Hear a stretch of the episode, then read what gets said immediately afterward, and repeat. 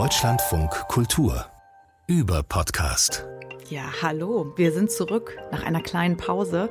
Dieser Feed, der verweist nicht. Es lohnt sich immer noch, uns zu folgen, dem Über-Podcast zu abonnieren. Und weil in der Zwischenzeit, in dieser kleinen Pause, so viele neue Podcasts erschienen sind, gibt es in dieser Folge so eine Art literarisches Quartett, aber eben ohne Literatur, sondern natürlich mit Podcasts. Wir sind leider auch nicht vier Leute, sondern wir sind drei Leute, aber dafür ganz tolle. Und zwar Ilona Hartmann ist bei uns, Schriftstellerin, Podcasterin bei der Zeit und Journalistin. Hallo. Hi, schön, dass ich da sein darf. Ja, außerdem mit dabei aus der Über-Podcast-Redaktion ist Kais Harabi. Ja, schön, dass ich auch dabei sein darf. Und ich bin auch dabei, Ina Plodroch. Hi. Hallo Ina. Hallo, hallo. Hallo Ina. Ja, wir haben, jeder von uns hat einen Podcast dabei. Das heißt, wir haben drei Podcasts, über die wir hier in dieser Folge sprechen werden. Und ähm, Kais, du fängst mal an, habe ich mir überlegt. Und zwar hast du den Kult-Podcast mitgebracht. Genau, ja, den Kult-Podcast von Susi und Lotti. Und ähm, ich bin jetzt mal so frech und sage, lasst uns mal reinhören. Ich habe einen kleinen Ausschnitt mitgebracht.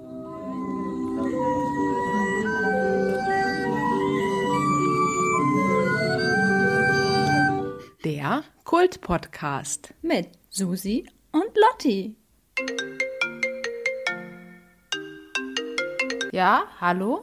Hallo Susanne, ich bin's. Ich glaub's nicht. Ja, wirklich. Das ist ja verrückt. Ja, also hör mal, weshalb ich mich jetzt erst melde. Du hast ja jetzt echt nichts mehr von mir gehört, ne? Und du hast dich vielleicht auch gefragt, warum. Ja, Oder richtig. nicht? Äh, ja, ganz viele Fragezeichen in meinem Kopf. Jeden Tag dachte ich so, hä? Wann ruft jetzt die Lotti an? Ist folgendes Problem gewesen. Ich war in U-Haft. Aha. Ja, ich bin jetzt seit heute wieder draußen. Und da dachte ich, ich rufe dich direkt mal an. Alles klar. Ich freue mich, dass du wieder äh, auf freiem Fuß bist. Das war auch nur eine Verwechslung. ah, okay. Hat, mit wem wurdest du denn verwechselt? Ähm, mit meiner bösen Zwillingsschwester. Ah, okay, aber die habe ich ja auch schon mal kennengelernt. Die ist echt böse. Ja, das stimmt. Ja. Ja, äh, Lotti und Susi sind zwei Kunstfiguren von Twitter eigentlich, die zusammen diesen ähm, Comedy-Podcast machen. Das ist so, wie so eine Art Laber-Podcast, wo sie sich, wo sie so erzählen, was sie eigentlich so für ja Abenteuer erleben könnte man sagen. Dahinter stecken Susi Bums, die eigentlich auch in der Band The Screenshots spielt, zusammen mit den anderen Twitter-Figuren Dax Werner und Kurt Prödel und äh, DJ Lotti, die, wie ich finde, die witzigste Person auf Twitter ist. Also ich muss immer sehr, sehr lachen über, über ihre Tweets. Ähm, und ich habe diesen Podcast mitgebracht, weil ich dachte, jetzt wo Twitter den Bach runtergeht, muss man sich ja mal so ein bisschen umgucken, wo man eigentlich den ganzen witzigen Content sonst so herbekommt von den Leuten, die man auf Twitter toll fand. Und ähm, dafür ist dieser Podcast eine ganz, ganz gute Empfehlung, finde ich. Wie bist du denn so drauf gekommen, den zu hören? Weil die Folgen, die sind immer nur so kurze zehn Minuten. Das heißt, so für diese Alltagsbegleitung Podcast geht's nicht so richtig, oder? Ja, also ich höre ja Podcasts meistens beim Sport und dann irgendwie einfach habe ich jetzt die letzten Wochen immer noch mal so mehrere Folgen hintereinander gehört. Ich bin tatsächlich auch erst auf den Podcast so richtig aufmerksam geworden, als äh, Twitter eben angefangen hat, den Bach runterzugehen und so die ganzen Leute, die ich lustig fand, dann sich bei Mastodon angemeldet haben und bei Twitter gar nichts mehr gepostet haben. Also Dax Werner zum Beispiel, darüber haben wir auch in einer Folge lakonisch elegant ähm, hier bei Deutschland von Kultur gesprochen, dass der ist ja schon weg, der postet auf Twitter nichts mehr. Und ich merke schon, dass das in der Timeline fehlt. Und dann habe ich mal geguckt, so ja, was machen die denn sonst noch so, außer jetzt bei Mastodon rumhängen? Und ähm, ja, muss jetzt halt aufpassen, dass ich im Fitnessstudio keinen Lachkrampf kriege. Aber es ist schon auch so, würdest du sagen, das ist so wie Twitter zum Hören? Ähm, ja, so ein bisschen. Also der Humor funktioniert natürlich ein bisschen anders, weil es ja im Gespräch entsteht und bei Twitter hat man ja nur so 280 Zeichen, um eine Pointe rauszuhauen. Und das ist da ein bisschen anders, aber ich finde, dieser, dieser skurrile, seltsame Humor und dieses, dass alles irgendwie so ein bisschen komisch und off und absurd ist, das ist schon sehr Twitter.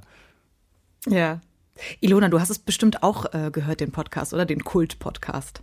Ja, na klar, man kommt ja um Susi und Lotti nicht rum, wenn man auf Twitter ist. Glück glücklicherweise. Ich finde die auch sehr witzig. Und mich erinnert der Podcast manchmal auch ein bisschen an so ein, an so ein Schultheaterstück. Wisst ihr, was ich meine? Wenn man noch so, wenn noch alle SchauspielerInnen so die, die Zettel zum Ab der Bühne haben, so bei der, bei der ersten Probe. Das hat manchmal ein bisschen diese Vibes. Das finde ich mega witzig. Und es ist wahrscheinlich einer der wenigen Podcasts, ähm, so ein Meta-Podcast.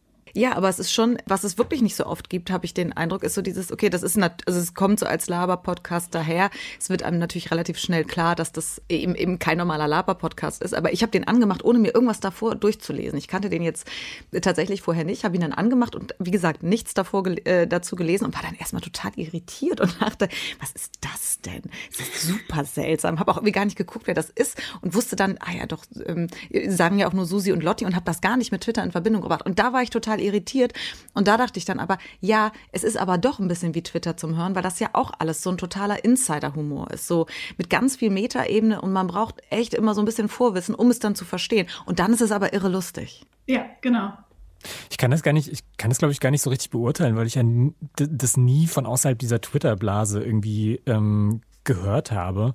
Aber tatsächlich habe ich auch so ein, zwei Bekannte, die diesen Podcast total geil finden, die nicht so krass auf Twitter unterwegs sind und die ähm, Susi und Lotti auch nicht auf Twitter folgen und die ihn trotzdem sehr, sehr lustig finden. Also ich glaube, das ist nicht nur so Insider-Humor, aber ich glaube, man muss einfach sehr auf diese diese seltsame äh, Art von absurdem Humor irgendwie stehen, damit der zündet. Ja, aber sie beziehen sich ja auch die ganze Zeit wieder auf ihre äh, Folgen und auf sich selbst. Also als ich dann mehrere gehört habe, fand ich es dann auch in sich lustig und habe dann so bin in diese Humorwelt gut eingetaucht. Aber in der allerersten Folge hat es für mich dann nicht oder ich war angenehm, sage ich mal, irritiert. Das kann ja auch was Gutes sein, wenn man nicht ähm, sofort weiß und nicht so mega abgeholt ist und ähm, sofort weiß, ja, das hier ist jetzt das und das und dann wird einem fünf Minuten lang erklärt, was dieser Podcast jetzt will.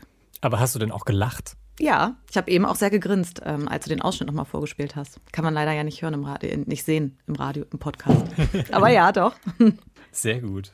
Und das Cover spielt ja auch, ne, wenn, äh, wenn man sich das anschaut, ist ja auch so eine ähm, Anspielung auf Lanz und Precht. Ne? Die beiden stehen da wie die äh, Lanzens und Prechtens an ihrem ähm, Podcast-Cover. Ich glaube sogar, dass es tatsächlich das Cover, also das tatsächliche Cover von Lanz und Precht ist und einfach diese Twitter-Profilbilder ähm, da drüber auf die Köpfe gefotoshoppt. Hat es nicht auch so angefangen, der Podcast? Also als ähm, Gegenentwurf zu Lanz und Precht? Ich glaube ja. Und es ist ja auch interessant mit diesem ähm, Kult davor, eigentlich ja alle so äh, Laber-Podcasts mit Männern, die nehmen sich ja schon auch sehr kultig wahr, ne? So mit ihrem Humor und alle, das haben sie in dieser einen Folge auch drinne, wo sich alle so, sie sagen ja, die kulten sich so ab und es stimmt ja auch. Einer sagt was und alle lachen so dermaßen darüber, als hätten sie noch nie sowas Witziges gehört und so geht das dann die ganze Zeit. Also jetzt ein bisschen sehr pauschal ausgedrückt, aber darauf spielen sie ja dann auch an, ne? Ja, ja, sie finden sich schon irgendwie auch ganz schön, also auf so eine ironische Art selber ganz schön geil. Und es ist so, aber dann doch irgendwie auch nicht. Also irgendwie wirkt es trotzdem so sehr wahrhaftig. Und ich kann, es ist so, es hat so ein, ist an so einem Sweet Spot irgendwie zwischen, es ist alles total ironisch und, und gleichzeitig aber so, so ehrlich absurd. Also ähm, ich finde, das ist so sehr, so äh, auf so einer sehr eigenen, auf so eine sehr eigene Art lustig. Und es ist mal nicht authentisch, ne? In, weil sonst sind, finde ich ja, in der Podcast-Welt haben wir sehr viel mit Authentizität immer zu tun. Alle sollen so ganz frei von der Leber irgendwie äh, rumlabern, von sich erzählen, immer viel so Personality und was auch immer. Das ist da ja gar nicht, kommt gar nicht vor. Also sie reden natürlich vermeintlich, aber sie reden über ihre Kunstfiguren. Ja, aber als Kunstfiguren sind sie ja dann auch authentisch. Und ich finde auch der Klang trägt ja viel dazu bei, dass es ähm, authentisch wirkt. Also alleine dieses Setting von die eine Person ruft die andere an und mit diesen schiefen Blockflöten am Anfang und so, das hat, das, ich finde, das erzählt schon so eine gewisse, oder es erzählt so eine gewisse Fantasie von Authentizität, die das die der Podcast dann am Ende natürlich nicht einlöst, weil es natürlich zwei Kunstfiguren sind und wie können die authentisch sein? Genau, das meine ich aber. Also das ist dadurch, dass er nicht ist. Du hast recht, die spielen damit, sie tun oder sie, sie, ja, diese Metaebene eben, die du, äh, von der du eben gesprochen hast, Ilona. Mhm. Na, ich glaube, man ist auch einfach so eine ähm, iron wenigstens ironische Selbstabkultung auch nicht gewohnt von Frauen. Ich glaube, Null. das ist auch so ein Ton, den man nicht kennt. Und, das, und vielleicht ist es auch erstmal, leben wir gerade in einer Zeit, wo man es erstmal nur ironisch kann und wo eben noch diese Art von Kunstfiguren und Metaebenen müssen, weil das einfach so ein männliches Gebiet ist, dass auch die Hörgewohnheit da einem gar nicht hilft. Also irgendwie auch ein feministischer Podcast, ohne dass äh, über Feminismus gesprochen wird. Das ist auch gar nicht so oft so. Auf eine Art, wenn man so will, ja, voll. So habe ich das noch gar nicht gesehen. Das ist irgendwie voll cool. ja, weil sonst, ich meine, das wird ja oft irgendwie ähm, so, oh toll, Frauen schreiben auch Bücher, Frauen machen auch Podcasts, aber dann sind eben doch die Frauen diejenigen, die dann ähm, die ganzen feministischen Themen angehen und dann doch wieder nur darüber sprechen und dadurch ist ja dann auch äh, noch keine Gleichberechtigung erreicht. Also eher so über dieses, okay, wir machen es einfach und sie sind einfach ähm, lustig auf ihre ganz eigene Art und Weise und haben da eigentlich eine ganz gute, was ganz Gutes geschaffen, was es gar nicht so oft und viel gibt in der Podcast-Landschaft. Ja, nicht mal auf der Ebene macht es ja dann auch total Sinn, das Ganze als Gegenentwurf zu Lanz und Precht zu sehen, weil das ja eigentlich auch zwei Dudes sind, die irgendwie nicht viel anderes machen, als so über das zu reden, was sie so beschäftigt. Ähm, und das, ja, ich habe gerade so einen so Galaxy Brain-Moment. ich muss auch denken gerade an die feministische Burschenschaft von Stefanie Sargnagel. Die heißt Hysteria, glaube ich. Ja.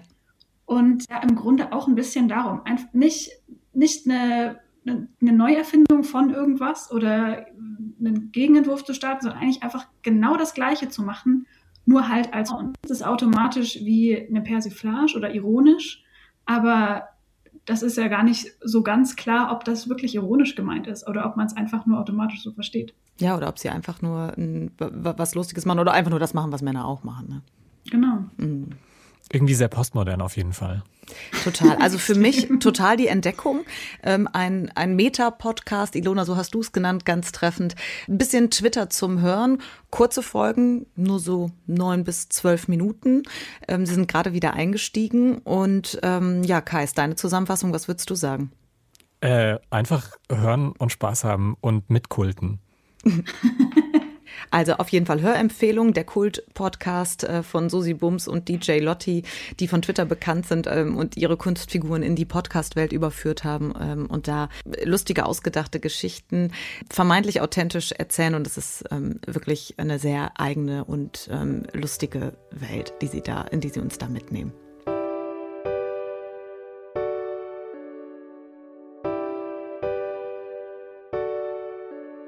Ich habe natürlich auch einen Podcast mitgebracht, über den ich gerne mit euch äh, sprechen möchte. Ich meine das gar nicht als so total begeisterte Empfehlung. Ich bin noch so ein bisschen unentschlossen, sondern ich will irgendwie ziemlich dringend über diesen Podcast sprechen, weil die Erwartungen waren so groß an diese zweite neue Staffel von Cui Bono. Die erste Staffel, wer es gerade nicht mehr so ganz parat hat, das war Cui Bono, What the Fuck Happened to Ken Jebsen? Irgendwie mega sperriger Titel. Im vergangenen Jahr kam der raus. Sechs Folgen über Ken Jebsen, der mittlerweile in so eine Verschwörungstheorie-Welt abgetaucht ähm, ist. Und man kann schon sagen, so in Sachen Storytelling war das so der erfolgreichste Podcast aus Deutschland. Mehr als fünf Millionen Streams, diverse Preise. Und irgendwie waren alle wahnsinnig begeistert und wahnsinnig angetan. Und das hält auch irgendwie immer noch an, dieser Hype. Und deshalb sind natürlich auch alle total gespannt, wie jetzt diese zweite Staffel klingt. Cui Bono heißt sie wieder. Wer hat Angst vorm Drachenlord? Dieses Mal ähm, von der Produktionsfirma Undone zusammen mit Studio Bummens und RTL Plus, neue Audioplattform. Und ich habe mal einen Ausschnitt mitgebracht. In diesem Podcast, in dieser zweiten Staffel von Cui Bono, erzählen wir die Geschichte einer geradezu brutalen Abweisung. Und die Geschichte eines hilflosen Dorfes, einer überforderten Polizei, einer scheinbar ohnmächtigen Justiz. Und dann ist die Frage, können wir das System ändern? Dann würde ich gerne wissen, wie. Ich habe keine Idee. Es geht auf der einen Seite um die gewaltige Wucht von Hunderten von Straftaten, gegen eine einzelne Person, gegen Rainer Winkler, aber es geht auf der anderen Seite auch um diese eine Person, die nicht anders kann, als im Internet zu sein. Es geht um einen Influencer, der ein Leben präsentiert, das niemand haben will. Die Geschichte von Rainer Winkler, dem Drachenlord, der seit Jahren gemobbt wird und seinen Peinigern, die ihn mobben. Sie ist der bislang größte Fall von Cybermobbing in Deutschland. Der Fall ist beunruhigend, düster auf den ersten Blick skurril, stellenweise auch irgendwie komisch. Aber er hat mehr mit uns zu tun, die wir so scheinbar unbeteiligt sind, als wir glauben. Denn am Ende geht es natürlich um viel mehr als nur um Rainer Winkler. Es geht um das Internet und um Öffentlichkeit und wie wir dieses Spiel um Aufmerksamkeit spielen. Ein Spiel, das uns alle als Gesellschaft verändert hat. Es geht also, mal wieder auch, um uns. So, da bin ich direkt wieder total drinne. Der total gute Erzähler, super entspannte Keschrau Beros führt uns wieder durch diesen Podcast, wie auch schon in dieser ersten Staffel Cui Bono. Und dieses Mal erzählt er eben diese Geschichte von dem Drachenlord von Rainer Winkler, der ganz naiv bei YouTube angefangen hat, so 2011 herum und so ganz Banalitäten von sich ins Netz gestellt hat und im Laufe der Jahre ebenso ähm, ein Riesenopfer von Cybermobbing geworden ist. Aber, und da wird's dann spannend in dem Podcast, wo der Podcast so rausarbeitet, vielleicht ist er auch nicht nur das Opfer. Was aber auch dann gar nicht so einfach ist, das so zu beantworten, also wer da irgendwie ähm, schuld ist und wer womit angefangen hat und wer womit dann auch nicht aufgehört hat. Das deutet der Podcast dann so ein bisschen an und erzählt eben, diese Geschichte, die aber auch eigentlich bekannt ist über diesen Drachenlord. Und das wirkt zwischenzeitlich so, als käme da noch was. So diese, was wir gerade gehört haben, klingt ja wieder so, dass man denkt so, wow, sie decken was auf, wirkt irgendwie ganz investigativ. Man ist direkt, also ich war total gespannt, ähm, was da jetzt so kommt, oder? Wie geht's euch, wenn ihr das so hört oder als ihr das gehört habt? Ja, voll. Also ich hatte auf jeden Fall das Gefühl, da wird jetzt ähm, die Story nochmal ganz groß aufgerollt. Kennen die Geschichte aber selber nicht gut genug, um zu erfahren oder zu wissen, was die Geschichte eigentlich ist. Also ob da jetzt eine, ein Spannungsbogen schon da ist oder ob der jetzt quasi künstlich konstruiert wird, um eine Geschichte erst erzählen zu können. Ich muss mich da auch überraschen lassen, glaube ich. Ich glaube, diese, dass es auf irgendwas hinausläuft, das habe ich auch das Gefühl. Aber bisher, so ich habe die ersten vier Folgen jetzt gehört von, von der zweiten Staffel Cui Bono und muss sagen, dass ich bis jetzt ehrlich gesagt so ein bisschen dünn fand. Also er hat ja in den ersten zwei Folgen eigentlich nur einmal komplett dieses Drachengame mit äh, Tönen aus YouTube irgendwie nacherzählt. Mhm. Ähm, in der dritten Folge gibt's dann so einen Exkurs in die Anfänge des Reality-TV und Big Brother und welche Auswüchse das annehmen kann. Das fand ich total spannend, weil ich so als Teenager, ja, also ich bin Jahrgang 89, das heißt, als die erste Staffel Big Brother rauskam, war ich, glaube ich, so 11, 12, 13, irgendwie so. Und in dem Alter hat man es geguckt, ne? Ich bin genauso alt und ähm, ich hatte, habe mir ein eigenes Heft dazu gebastelt. Krass. Ähm, ich muss sagen, ich habe es nicht geguckt. Ähm, nein. Nein, tatsächlich oh. nicht. Was aber so ein bisschen auch daran lag, dass meine Eltern nur ARD, ZDF und äh, Bayerischen Rundfunk damals hatten. Mhm. Ähm, aber ich habe natürlich super viel mitbekommen von, von Freunden aus der Schule, die das rauf und runter geguckt haben, die dann auch die Slutko und Jürgen Single hatten und was nicht alles. Mhm, hatte ich auch. Ähm, mhm. Deswegen also das war so nicht so unbedingt so ein Moment, wo ich irgendwie sehr viel gelernt habe äh, oder sehr viel Neues gelernt habe, aber das war so ein Moment, wo ich einfach nochmal so ein bisschen so ähm, gedacht habe, so ja krass, Fernsehen hat sich auch in den letzten irgendwie 20 Jahren nochmal sehr verändert irgendwie. Ähm, und dann eben die vierte Folge dieser Drachenlord-Prozess dann in Nürnberg, von dem ich dann auch mitbekommen hatte auf irgendwie Spiegel Online und so. Aber das sind halt alles Sachen, die ich irgendwie schon einigermaßen kannte. Und so das krass investigative Ding hat er oder so den krassen Scoop gab es bis jetzt noch nicht in diesem Podcast. Dafür ist es aber die ganze Zeit so erzählt, als wäre das alles so mega neu und es ist mega, mega gut erzählt und mega gut produziert. Aber irgendwie, wenn man nur auf die Geschichte achtet und überlegt, was erzählt er mir jetzt eigentlich Neues, dann ist das für die in den ersten vier Folgen schon so ein bisschen so, hm, nicht so viel. Genau, die fünfte Folge ähm, haben wir noch nicht gehört, die, gibt, die ist noch nicht draußen, die gibt's auch noch nicht, hat, gibt RTL noch nicht raus. Aber selbst wenn dort irgendwie die, das Große noch kommt, ist die Frage, warum kommt in diesen ersten vier Folgen, das ist ja schon auch viel Zeit, die wir da rein investieren, um das zu hören, warum kommt denn da eigentlich nichts groß Neues? Also, dass es so eine ganze Folge gibt über diese Big, Big Brother Geschichte und dann äh, mündet es in dieses, ähm, diese Berlin wie auch immer die Postleitzahl ähm, ist Reality Soap äh, von RTL 2, wo die Leute dann bis hin ähm, zu Facebook irgendwie ihre Rollen weiterspielen das ist natürlich irgendwie auch interessant. Also mir ging es so, ich habe zum Beispiel gar nicht mehr in Erinnerung gehabt, obwohl ich das alles damals total abgefeiert habe, dass die wie Manu eigentlich auch so, das war kein Cybermobbing, aber halt ähm, Fernsehmobbing oder so, wie man sagen würde, und auch Medienmobbing, was man heute sich gar nicht mehr vorstellen kann. Also, dass das nochmal rausgearbeitet wurde, fand ich interessant. Aber als die Folge anfing, dachte ich so, oh wow, jetzt hängt das irgendwie anders damit zusammen als nur so eine generelle kulturelle Entwicklung. Weil so so war für mich der Erzählton. Ich dachte so, wow, jetzt kommt irgendwie was super Spannendes.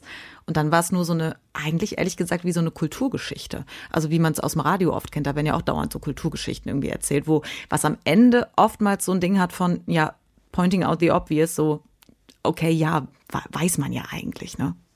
Aber ich fand das genau, also genau das fand ich ja irgendwie spannend, weil mich das so ein bisschen nicht an so, an so ein Radiostück erinnert hat, aber ich musste daran denken, dass ich irgendwie vor, vor längerer Zeit mal ein Gespräch mit jemandem von Studio Bummens hatte und die, der meinte so, ja, sie interessieren sich halt auch für so Stoffe, die sich so ein bisschen wie so eine lange New Yorker Reportage erzählen lassen. Und so von der Form her erinnert mich das schon auch so ein bisschen daran, dass es dann eben so diese Exkurse und Tangenten immer mal gibt zu, also irgendwie gibt es in einer Folge so eine Stelle, da wird erstmal lang und breit erklärt, was eigentlich YouTube ist und wie, wie YouTube irgendwie angefangen hat.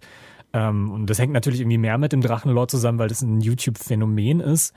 Aber ähm, mich hat es jetzt, für mich kam das nicht so sehr wie Kai aus der Kiste. Ich habe mich eher dann so gefragt, wie sie wieder zum Drachenlord zurückkommen damit.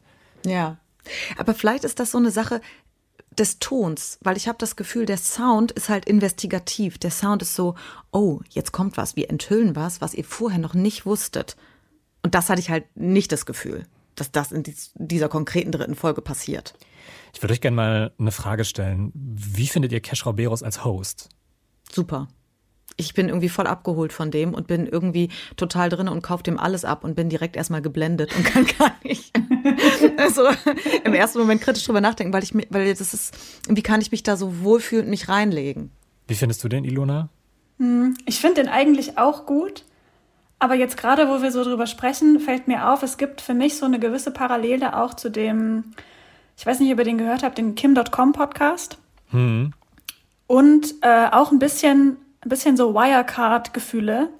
Das sind ja alles so Podcasts, die in den letzten Jahren rauskamen, die einen eigentlich schon bekannten Fall nochmal im Detail aufgerollt haben, ohne dass da jetzt nochmal die großen News waren. Also der Wirecard-Podcast hat jetzt nicht am Ende äh, Jan Marschalek vors Mikro bekommen und ähm, der Kim.com-Podcast wartet irgendwie auch noch auf die Antwort von äh, Kim.com. Also vielleicht ist das auch einfach ein bisschen gerade so ein, so ein Genre, das sich einem ja fast crimigen Reporterton bedient, aber eigentlich eher eine Kulturgeschichte erzählt. Aber halt so ein bisschen aufspannend. Kais, wie findest du ihn denn? Ähm. ich glaube, das sagt schon sehr viel, oder? Ja. Ähm, ich tue mich sehr schwer mit ihm, weil ich ihn irgendwie so sehr, also ich finde ihn schwer zugänglich. Also er bleibt immer so ein bisschen distanziert, habe ich so das Gefühl, aus so einer, also es ist natürlich so eine neutrale Position, aus der er das heraus erzählt. Ähm, die ich eigentlich ganz gut finde, aber das Problem, das ich dann habe, ist, so, er versucht ja dann immer so ein bisschen so einen pers per persönlichen Touch irgendwie mit reinzubringen an einer so, er Stelle. fragt seine Mutter, ne, ob die genau, sich ja. noch an Big Brother erinnert. Und das, das, das sprengt es für mich dann immer so ein bisschen. Also, weil ich mich dann immer so frage, so, ja, was ist dann irgendwie genau deine Rolle hier? Und dafür ist er dann, also dafür ist er nicht so, er erzählt das immer so sehr zurückgenommen neutral. Ja. Ähm, und dann passen solche, solche Momente wie, dass er seine Mutter fragt, so, hey, erinnerst du dich noch an Slutgo aus dem Big Brother Haus? Ähm, das passt irgendwie nicht so ganz dazu, aber das passt dann natürlich wieder zu so einem, zu so einem Verständnis von, er ist der Reporter und er verbindet es auch irgendwie so ein bisschen mit seiner eigenen Geschichte und taucht in seiner eigenen, in dieser Geschichte ähm, mit auf. Aber ich finde diese Rolle irgendwie so ein bisschen unschlüssig. Ähm, und vielleicht bin ich auch so ein bisschen vorgeprägt von dem anderen Podcast, den Cash Roberos neulich gemacht hat, Legion über Anonymous. Den habe ich so ein bisschen mitgehört und musste aber auch echt sagen, dass ich nach der zweiten oder dritten Folge ausgestiegen bin, weil er mich da einfach hardcore genervt hat, weil das so auf Cliffhanger und Effekt hin erzählt ist ähm, dass ich mir so ein bisschen, ja, verarscht vorkam teilweise. Ja, aber das ist, glaube ich, ich habe in letzter Zeit immer mal das Gefühl, wenn ich Podcasts angefangen habe oder wenn ich auch mit Leuten geredet habe über Podcasts, dass, also Storytelling ist so das Ding, was alle bedienen wollen. Aber es ist halt nicht immer diese Story dahinter da. Also klar, Wirecard natürlich super krass, ne? Kannst du irgendwie tausend Einzelgeschichten auch noch erzählen, aber bei allen anderen ist das manchmal gar nicht so leicht. Und wenn es nicht so dieses ganz Konkrete ist, dann wird es halt oft irgendwie, also das stimme ich dir zu, Kais, dass es so ein bisschen so hohl wird, also dass es so, ähm, der Rahmen ist da, der Storytelling-Rahmen, aber da ist nichts rein, da, da, da fehlt der Inhalt, der das wirklich trägt, sondern nur dieses Gerüst, der Sound ist da, mehr nicht. Und das ist halt irgendwie ätzend. Ja, es wirkt dann immer so ein bisschen wie so, wie so Scripted Reality sozusagen, wo du dann diese krass dramatische Musik hast, irgendwie mit Trommeln und Orchester und so. Und dann äh, siehst du aber nur irgendwie wie so eine Person spazieren geht. Ja. Oder so wie bei Goodbye äh, Deutschland, wo dann so, wird sie es schaffen? Und dann geht es so darum, ja, wird sie es irgendwie schaffen, äh, das Klo zu putzen oder so. ja, okay, was ist, wenn es nicht passiert? Ja, dann, ja, keine Ahnung. Ja, aber ich glaube, ähm, also deswegen, deswegen habe ich auch ähm, ich glaube, das ist auch einer der Gründe, warum ich so auf dem Susi und Lotti Podcast hängen geblieben bin, so die letzten Tage, ist halt, dass mir diese Art, ähm, so, so storygetriebene, investigative Podcasts zu erzählen, dass mir das halt irgendwie mittlerweile auf die Nerven geht, weil so gefühlt macht es jeder Podcast, weil natürlich auch jede, jede Zeitung und jedes Podcaststudio irgendwie sein, sein Prestigeprojekt, ihr Prestigeprojekt haben möchte. Und das sei denen auch gegönnt. Und es sind halt gerade vor allem dank der ersten Staffel Cui Bono diese Projekte, die das Prestige bringen. Aber es ist halt wirklich inflationär gerade und irgendwie habe ich, als jemand, der natürlich auch berufsbedingt sehr viele Podcasts hört, mich da so ein bisschen satt gehört dran. Kann ich total verstehen. Ilona, geht's dir auch so? Du hast ja auch gerade gesagt, schon einige Beispiele noch genannt und ja auch ganz treffend gesagt, wir hören das super oft in letzter Zeit. Hosts, die ähm, eine sehr große Rolle spielen in diesen äh, Storytelling-Podcasts, also die die Hörer sehr an die Hand nehmen und die Hörerinnen ähm, und gleichzeitig, dass so diese Fälle nacherzählt werden, die eigentlich schon bekannt sind, aber die man nochmal in so einen Podcast ähm, packt. Hm. Ja, vielleicht ist das jetzt auch irgendwie so eine Zeitgeisterscheinung, dass es ähm, viel, viel Telling, wenig Story irgendwie ist am Ende. Aber, also es klingt jetzt, als wäre ich da so negativ in der Materie drin. Ich höre tatsächlich am meisten eher so Wissenschaftspodcasts, wo es gar nicht so sehr um die Story geht, sondern einfach wirklich mehr um, um Fakten greifbar aufbereitet für Leute mit zwei Gehirnzellen wie ich.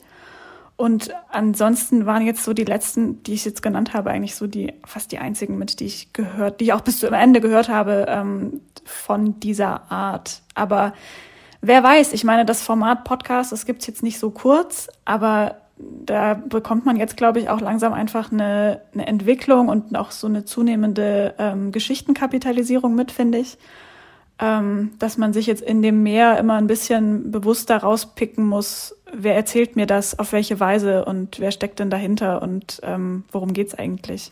Was es ja aber auch gibt, selbst im Wissenschaftsbereich gibt es ja super viele Storytelling-Formate, die sich am äh, Radiolab orientieren, an dem amerikanischen. Mhm. Und die mhm. das auch mhm. ähm, versuchen. Also mhm. selbst da macht es ähm, keinen Halt. Gut, also Cui Bono, wer hat Angst vorm Drachenlord? Ich würde sagen, eingeschränkte Empfehlung. Wer, ich hatte jetzt ehrlich gesagt diesen Drachenlord-Fall jetzt nicht super präsent. Ähm, für mich war es dann schon nochmal ähm, interessant, diesen Fall nochmal in dieser gebündelten Form zu hören. Dafür, das, das hat's getan. Also das hat's mir äh, das gut erzählt. Allerdings diese ganzen Versprechen, warum machen die Leute das? Ähm, und was sagt der Rainer Winkler selber dazu?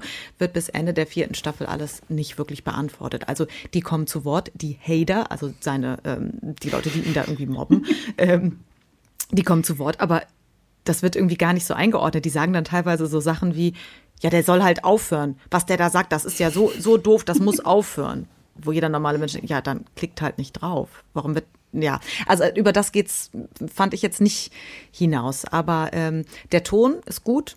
Der Ton verspricht ein bisschen zu viel. Ähm, aber ähm, 3 plus würde ich mal sagen.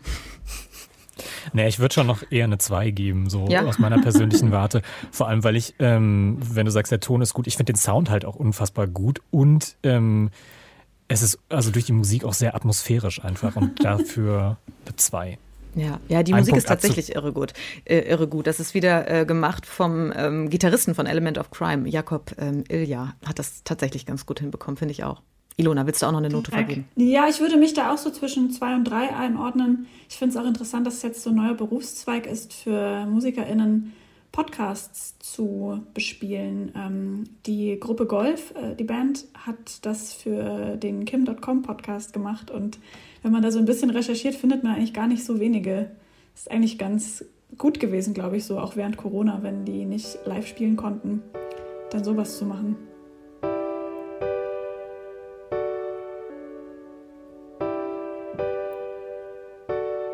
Ilona, du hast auch für diese Podcast-Runde einen Podcast mitgebracht und zwar The Polyester Podcast. Ich würde sagen, wir hören da auch erstmal rein. This is the Sleepover Club, a feminist pop culture podcast. We pull apart the hashtag discourse in the hope of making some sense of it all.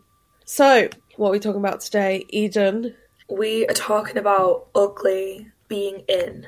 which is so funny. I feel like it exists, like, it's really opposite of when we talked about skinniness, but I suppose it's kind of the same. Anyway, we'll get into it, whatever.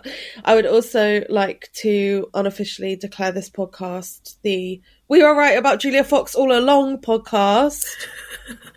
We've stand since day one.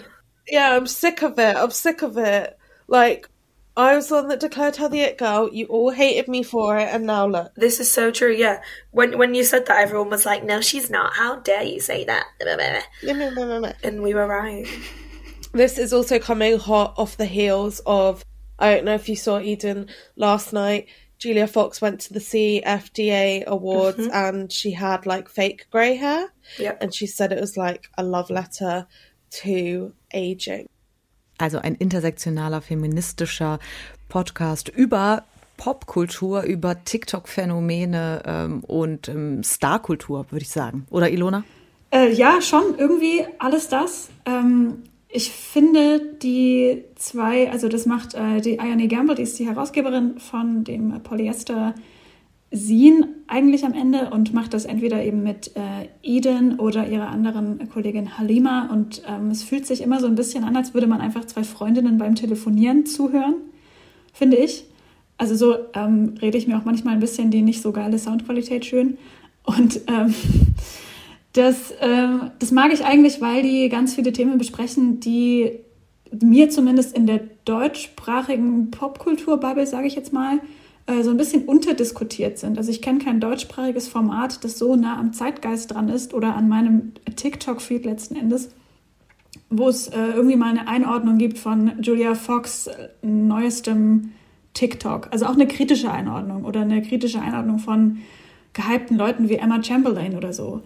Und ähm, das klingt jetzt alles so ein bisschen banal und so, hä, und warum soll ich mir das denn angucken? Und das ist ähm, meine, meine, e- mein ewiger TED-Talk, dass in Popkultur sehr viel mehr Politik und sehr viel mehr ähm, universelles, universeller Zeitgeist steckt, als jetzt nur, was junge Leute interessiert.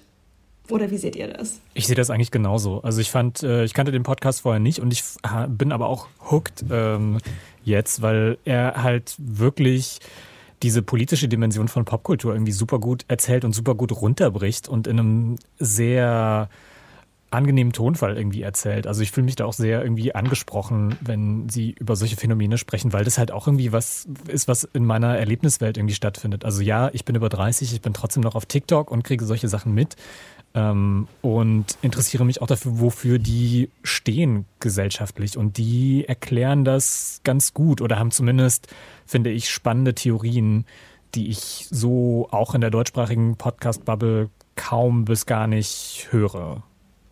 Und, Mhm. auch, und auch sonst nicht in der deutschsprachigen irgendwie Mhm. Pop-Journalismus-Bubble. Also so queer-feministische Takes sind da auch noch nicht so häufig, finde ich. Mhm, das stimmt. Also ich finde auch, die sind schnell. Die sind eigentlich quasi fast tagesaktuell mit ihren Themen, also nicht nur auf, äh, in dem Podcast jetzt, sondern auch auf äh, Instagram. Und es gibt dann so ein paar Magazine, wo ich so denke, ja, Missy könnte sowas vielleicht sein. International bringt manchmal The Cut ähm, so ein paar, paar Themen hoch, aber halt auch erst, wenn die sich bewiesen haben als ein, ein Ding. Ja, oder wenn es irgendwie einen, einen Nachrichtenwert zu haben scheint oder ein Skandal draus wird oder so. Also ich bin ein beziehungsweise zwei Jahre älter als ihr. Das heißt, ich bin viel zu alt für TikTok. Das heißt, ich, das heißt, ich kriege von diesem Phänomen nur über andere Kanäle irgendwie was mit. Aber dass dieses, ähm, dass sich Frauen ähm, so schminken, als hätten sie gerade geheult, das habe ich tatsächlich in einem anderen Podcast schon mal, in, aber nur in aller Kürze gehört, nämlich in diesem FOMO-Podcast von ähm, Spotify. Das heißt, ich wusste, okay, das gibt es, aber der ist ja sehr kurz. Und das war jetzt die perfekte Einordnung für mich noch, die nicht so oberlehrerhaft daherkam, ähm, sondern so ganz, wie du ja gerade sagtest, ja, als würden sich zwei Freundinnen darüber unterhalten. Okay, was ist denn jetzt davon zu halten? Und ähm, als hätten die mir so ein bisschen dabei geholfen, meine Gedanken dazu auch zu sortieren. Also ich fand es auch ähm, total gut, wie ähm, auch beiläufig eigentlich diese TikTok-Phänomene ernst genommen werden, ohne dass 3000 Mal noch nebenher gesagt wird, ja, TikTok und Popkultur hat immer auch eine politische Dimension, sondern das ist halt gesetzt, dass das so ist. Und deswegen sprechen sie auch in diesem äh, Ton darüber, ohne zu sagen so, oh ja, voll doof, dass die das machen oder so, sondern sie nehmen das auf eine gute Art ernst. Genau, und dann, äh, so was du sagst, so, das, das ist halt nicht irgendwie der 55-jährige Ex-Specs-Redakteur, der sich irgendwie das Cord-Jackett zurechtrückt, während der dir einen Vortrag darüber hält, sondern es sind halt, ähm, ja, glaube ich, Leute wie du und ich, die so auf, auf Augenhöhe das irgendwie erzählen. Also mich hat es auch so ein bisschen halt wirklich an, an so Gespräche erinnert, die ich mit FreundInnen führe, wenn wir irgendwie, keine Ahnung, über Julia Fox oder wen auch immer sprechen. Das klingt halt so ähnlich. Also vielleicht jetzt nicht unbedingt mit dieser queer-feministischen Tiefe, aber so ähnlich auf jeden Fall. Ich weiß nicht, wie viel ihr früher als Jugendliche, so zwischen, ich sage jetzt mal 12 und 20, auf Tumblr unterwegs wart. Ähm, das war ja auch so ein, eigentlich wie so eine Art TikTok, also da ist äh, visuell und trendmäßig alles passiert, aber es gab halt eben weder eine intersektionelle ähm, Seite davon, also es gab immer nur weiße, dünne Frauen, zumindest in meiner Bubble, und ähm, ich finde das auf eine Art jetzt 15 Jahre später für mich eine total gute gerade Rückung und in, in Reihe Rückung von, von Themen oder von Trends, wo mir auch mal die Toxizität von manchen Dingen nochmal erklärt wird. Nicht, dass man es nicht weiß, aber man muss es manchmal einfach nochmal von zwei Leuten hören, die denen es genauso geht. Ähm, das empfinde ich manchmal als eine, ja, irgendwie echt heilsame ähm, Wiederentdeckung von, von Popkultur ohne wie ich, um jetzt mal so einen Polyester-Begriff zu, zu, nennen. Ich habe noch mal in eine andere Folge ähm, reingehört, wo es um äh, Anti-Intellektualität ähm, im Internet quasi geht oder in den US-Medien, vor allem auf Twitter ähm, und so weiter.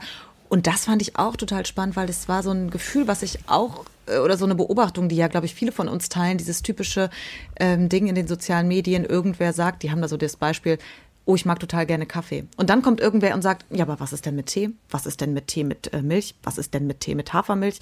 Und dass man nichts mehr sagen kann, ohne dass irgendwie immer so eine, so eine, was ist denn damit? Ähm, und ähm, was hat das denn, meine Erfahrungswelt ist in deinem Genuss von dem anderen nicht drin. Warum kannst du das denn so sagen? was ich für mich immer noch gar nicht so richtig einsortieren konnte. Und das haben sie dann in dieser Folge getan. Und das fand ich auch total gut, dass ich dachte, ja, einfach dieser Zeitgeist so gut eingefangen über Sachen, die ähm, manchmal nicht so ganz greifbar sind, die man noch gar nicht so beschreiben kann, die noch keinen richtigen Namen haben. Also das hat mich, fand ich super gut. Außer, dass sie da sehr viele Stellen vorgelesen haben aus einem Text und das war dann nicht ganz so gut vorgelesen und dann die klang selber so ein bisschen gelangweilt davon. Da gab es dann so einen, würde ich so einen halben Punkt abzugeben, aber ähm, ansonsten super Entdeckung. Voll, werde ich auch Schön. weiterhören. Schön. Das freut mich. Ja, es ist äh, so ein Indie-Jam, finde ich. Ein Podcast, Podcast äh, Underground-Tipp. Wie hast du den gefunden? Ich glaube, ich bin irgendwann einfach mal dem Polyester-Scene auf Instagram gefolgt, weil die mich irgendwie visuell abgeholt haben oder einfach, weil ich auch so kleine Scenes ganz gerne mag. Und die haben den Podcast, glaube ich, auch 2020 gestartet dann, meine ich. Das war so wie so ein Pandemie-Projekt, das jetzt halt aber weitergeht. Und dann bin ich irgendwie drauf hängen geblieben, weil wirklich einfach jeder Podcast-Titel, wenn der da erscheint in meinem Feed, denke ich mir, interessiert mich eigentlich. Ja, also ich finde den eine glatte Eins. Würde vielleicht ähm, manchmal für die, man ist ja mittlerweile eine sehr hohe Produktionsqualität gewöhnt, da würde ich vielleicht mal so einen halben Punkt abziehen, weil das einfach ein DIY-Projekt ist und das hört man auch. Aber ansonsten, ähm, ja, da, da bleibe ich dran.